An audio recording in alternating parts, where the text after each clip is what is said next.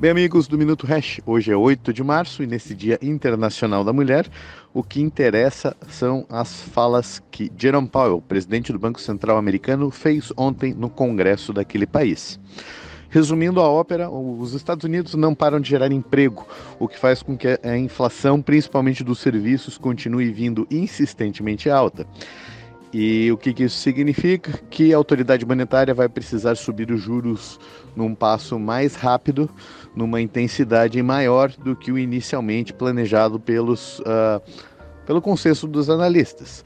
Tá? A taxa de juros terminal provavelmente ficará num nível mais elevado do que aquele inicialmente projetado. E o que, que isso quer dizer? É, imediatamente após a fala de Powell, as bolsas relevantes ao redor do mundo caíram e com o Bitcoin não foi diferente. É, para ser totalmente honesto e transparente com vocês, quando o Powell sinaliza com subida de juros desta forma, o cenário de médio prazo tende a ser ruim para o Bitcoin e para os criptoativos, que são considerados ativos de risco.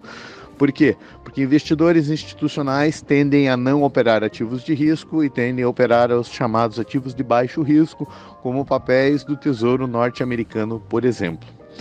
Por outro lado, se a gente tem, tendo notícias não muito boas para o lado do Bitcoin e dos criptoativos, a gente tem uma notícia boa olhando os fundamentos do, da moeda norte-americana.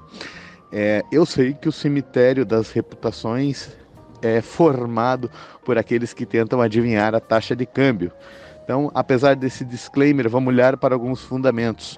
No cenário local, nós temos um governo prestes a completar três meses sem apresentar o tal novo arcabouço fiscal, sem apresentar a tal nova âncora fiscal e com embates públicos entre a ala política de Gleisi Hoffmann e a ala e o ministro da Fazenda Fernando Haddad é, sinalização de subida de impostos, gastança generalizada, aumento de funcionalismo, aumento para juiz, é, volta de PAC, volta da nova matriz econômica. Então, a gente tem de um lado uma bateção de cabeça local, de outro lado, a autoridade monetária do país mais importante do mundo sinalizando com a alta de juros pode ser um momento interessante para você entrar na sua conta Hash Invest e colocar algum dinheiro na, naquele produto chamado Hash SUSD, que é uma conta denominada em dólares que rende em dólares a partir de pulmões de DeFi.